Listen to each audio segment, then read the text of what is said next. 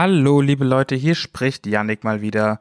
Ich hatte vor kurzem das Vergnügen und die große Ehre, mit Dagobert ein Interview zu seinem neuen Album Jäger zu führen. Wir haben das ganze Ding ein wenig auseinandergenommen. Ich möchte gar nicht zu viel verraten, weil Dagobert ist ein sehr einzigartiger Künstler und mit ihm hat man sehr einzigartige Gespräche, wie ich finde. Es war ein tolles Interview und ich wünsche euch einfach nur viel Spaß.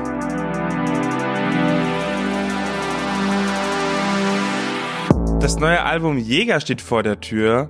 Wie fühlst du dich zwei Tage vor Release? Nicht anders als vor zwei Monaten oder wahrscheinlich in zwei Monaten. Also das Album ist fertig, mir gefällt's. Es wird mir auch in vielen Jahren noch gefallen, bin ich mir ziemlich sicher. Und wie jetzt die Leute darauf reagieren werden, das äh, sehen wir ja dann, aber es hat jetzt nicht alleroberste Priorität in meiner Wahrnehmung. Mhm. Wie und wo hast du Jäger aufgenommen? Ich weiß ja, dass es wieder zurück auf die Berge ging. Ja, richtig. Ich habe so ein Häuschen in den Schweizer Alpen entdeckt. Das wurde mir zur Verfügung gestellt und weil es die Möglichkeit gab, dachte ich, ich muss da hin, um da ein bisschen zu schreiben und aufzunehmen. Und dann kam irgendwann Konrad, mein Produzent, dazu und dann haben wir einfach all das Zeug, was ich mir hier ausgedacht habe, aufgenommen zusammen, zu zweit. Hin und wieder kamen ein paar Gäste vorbei. Ein paar Sachen haben wir noch über das Internet mit Berlin geregelt, so Schlagzeug und so. Aber wir waren die ganze Zeit oben auf dem Berg. Das war sehr nett. Und was hat der Ort da mit dir gemacht? Also dieses Zurückkommen, vielleicht wieder die Flucht vor der Stadt? Hm, ich hatte einfach viel mehr Zeit und viel weniger Ablenkung und ich war mehr in mir und bei mir und mit mir. Das hat aber gar nicht so sehr was mit dem Ort zu tun, es hat eher was mit der Abwesenheit von vielen Menschen zu tun und ja, mit, einfach mit der Tatsache, dass ich viel Zeit hatte. Dazu hat Corona auch was beigetragen. Ja, natürlich. Das glaube ich sofort leider. Dann lass uns doch direkt mal in die Songs reinstarten. Ich starte ein bisschen kreuz und quer rein und zwar mit Aldebaran, weil wir ja gerade bei fernen Orten sind. Mhm. Handelt ja von fernen Wäldern und Seen. Und da hat sich mir die Frage gestellt, wie lange hältst du es an einem Ort aus, bevor es dir unter den Fingernägeln juckt, woanders zu sein? Uh, da gibt's keine Regel, die jetzt, die sich auf jeden Ort anwenden lässt. Das sicher nicht. Also ich habe ja schon an einigen Orten viele Jahre ausgehalten. Solange ich meine Ruhe habe und trotzdem noch genug Dinge erlebe, um inspiriert zu sein und darüber schreiben zu können, ist der Ort eigentlich relativ egal. Mhm. Ich würde auch gern über nie wieder arbeiten sprechen. Ist für mich, so wie ich das verstanden habe, ein Liebessong an die Musik und an das Schaffen. Ich finde, der Song hat irgendwie so ein bisschen was Freches. So ein super unterschwellig freches Gefühl irgendwie, was ich dabei habe, wenn ich ihn höre. Kannst du nachvollziehen, was ich meine? Ja, ich schätze mal, die meisten Leute arbeiten ja irgendwas und wenn dann jemand kommt und sagt, ich will nie wieder arbeiten, fühlen sie sich ein bisschen, naja, in ihrer Ehre verletzt vielleicht sogar. Das kann ich nachvollziehen. Der Titel ist eigentlich auch falsch, weil ich habe in meinem Leben noch nie irgendwas gearbeitet. Deswegen kann ich auch nicht nie wieder arbeiten. Es ist für mich aber wirklich einfach ein Liebeslied. So, ich habe den für eine interessante Frau geschrieben und habe währenddessen ein bisschen zu viel Stanisław Lem gelesen und deswegen ist es so recht kybernetisch geworden. Aber es ist ein simples Liebeslied und dass ich niemals arbeite, das ja, macht vielleicht noch die spezielle Note, dass es ein Dagobert-Song geworden ist. Mhm. Du hast gerade eben eine ganz besondere Lektüre angesprochen. Kannst du darauf noch ein bisschen genauer eingehen, inwieweit dich das beeinflusst hat? Naja, Lem ist so ein polnischer Science-Fiction-Bestseller-Autor, der ist vor 15 Jahren gestorben.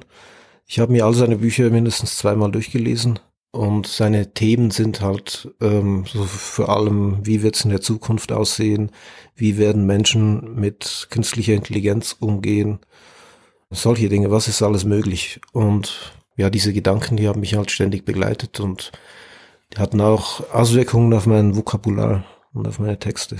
Mhm.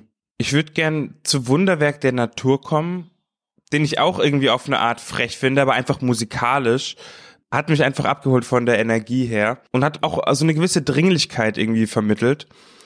Was kannst du mir zu dem Song erzählen? Der Song ist der einzige, der alt ist. Alle anderen habe ich für dieses Album jetzt frisch geschrieben. Wunderwerk der Natur spiele ich seit zehn Jahren live. Und ich habe einfach immer wieder Nachrichten gekriegt von Konzertbesuchern, die den unbedingt mal auf Platte haben wollten. Deswegen habe ich das jetzt mal gemacht. Finde, der passt da ganz gut ein. Absolut. Ist für mich in erster Linie einfach ein Live-Song, der macht irgendwie Spaß und die Leute gehen immer gut ab dazu.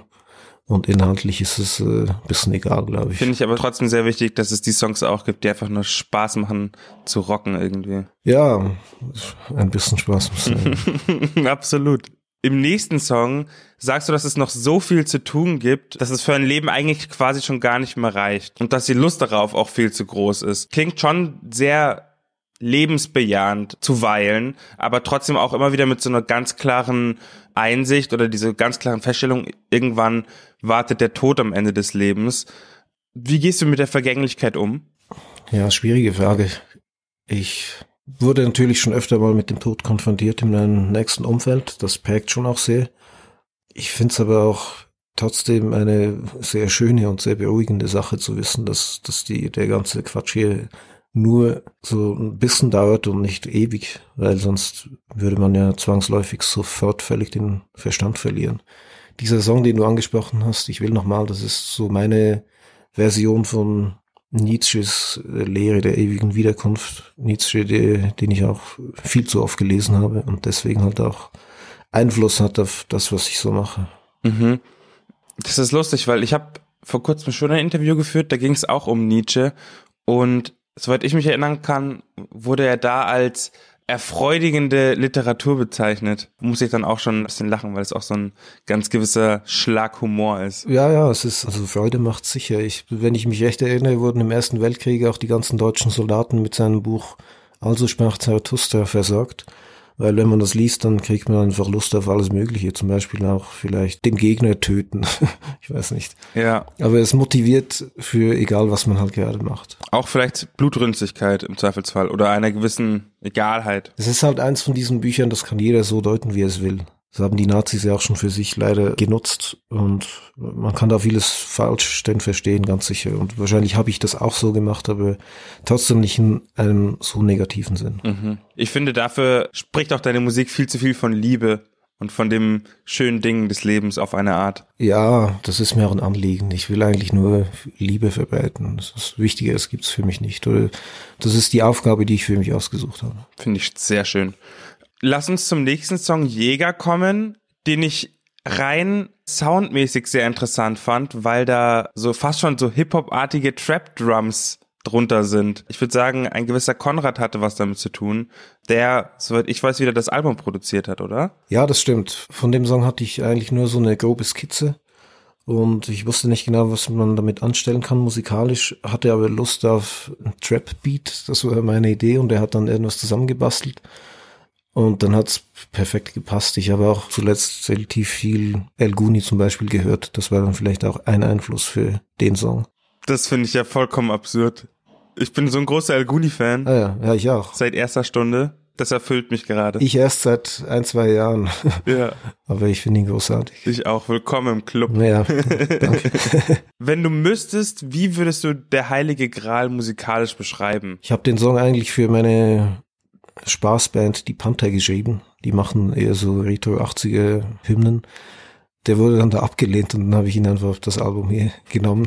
Frech. Ja, ich weiß nicht, der ist schon sehr retro, glaube ich. Retro trifft, ich finde ihn auch irgendwie so sehnsüchtig, suchend, leidend und dann zum Ende hin aber auch wieder hoffnungsvoll, stetig trabend irgendwie. Ich finde den sehr facettenreich auf jeden Fall, der Sound des Albums irgendwie. Finde ich sehr gut. Ja, ja, es geht in alle Richtungen und es ist trotzdem alles so innerhalb von ein paar Wochen entstanden und es passt trotzdem alles gut zusammen. Ich, ja, ich war ganz glücklich mit, mit, dem, mit dem Ergebnis. Ich würde gern über 2070 sprechen und ein bisschen in der Zukunft schwelgen. Als ich den Song das erste Mal gehört habe, habe ich mir gedacht, hm, das ist ja schon irgendwie sehr düster, weil da geht's auch um den Tod und um das Ende des Lebens und um den Lebensabend zumindest. Aber dann habe ich mir gedacht, nee, halt mal, der klingt da so glücklich bei dem, was er sagt und so erfüllt vom Leben, der muss ein gutes Leben geführt haben bis 2070. Deswegen erstmal die Frage, wie alt wärst du da? Und zweitens, was ist, wenn so alles ungefähr grob nach Plan läuft? Was sind so die großen Eckpunkte in deiner Karriere? Hm, das waren ziemlich viele Fragen auf einmal. ja. Ich fange mal von vorne an. Im Jahr 2070 werde ich voraussichtlich schon längst tot sein, schätze ich mal. Das war jetzt nicht so gedacht, dass ich dann noch lebe, sondern äh, ich bin ja in dem Song auch schon tot. Ach so. Und es ist auch wieder ein, ein Liebeslied. Es ist mein Lieblingssong auch von dem Album weil er bringt so vieles zusammen, was mir gefällt, was mich interessiert. Es, ist, äh, es geht eigentlich um eine Frau, der man ansieht, dass sie auch im hohen Alter noch wahnsinnig schön sein wird. Und ich finde, das sieht man so selten, dass man den Menschen ansieht, dass ihre Schönheit eben nicht so was Vergängliches ist, was mit dem Moment zu tun hat, sondern dass sie irgendwas ist, was einfach für immer bleiben wird. Auch dann, wenn ich noch tot bin und dann sucht es mich bis in den Tod heim. Ja, das war die Idee zu dem Song. Und die anderen Fragen habe ich jetzt vergessen, die du dazu noch gestellt hast. Was war das noch? Ich habe mir dann vorgestellt, wie quasi dein Leben bis zum Ende, wenn alles nach Plan läuft, dann passieren dir gewisse Dinge, wie zum Beispiel, du schreibst zum Beispiel den größten Song deiner Karriere oder du hast einen ganz besonderen Auftritt irgendwo. Mich würde interessieren, wo wird das sein, beziehungsweise wo war das vielleicht sogar auch schon?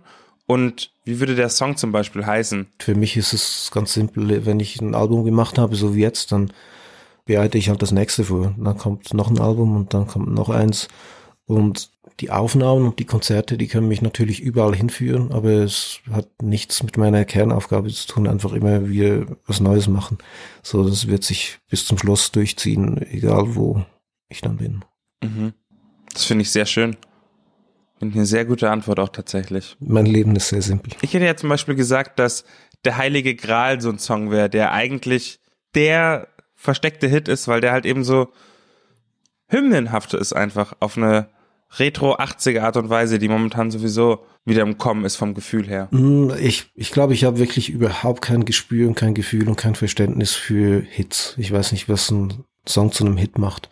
Und der Heilige Gral ist für mich von den elf Songs, kommt der nicht in meine persönlichen Top 9 wahrscheinlich. Wirklich? Wow. Das ist auch so ein Spaßsong. Alles gut, aber der trifft mich jetzt persönlich nicht so tief. Verstehe. Wie sieht 2021 aus, der Rest? Die erste Tour musste ich jetzt natürlich wieder verschieben, aber ab September, ab August, Ende August sollte das hoffentlich klappen. Dann bin ich wieder im deutschsprachigen Raum unterwegs, ein paar Wochen. Bis dahin, ja, ist wieder Lockdown überall und ich werde einfach fleißig weiterschreiben. Und dann gibt's vielleicht auch bald schon wieder ein anderes Album. Da freuen wir uns auch drauf. Man kann ich ja gar nicht sagen. Dann sage ich vielen lieben Dank für das Interview. Vielen lieben Dank.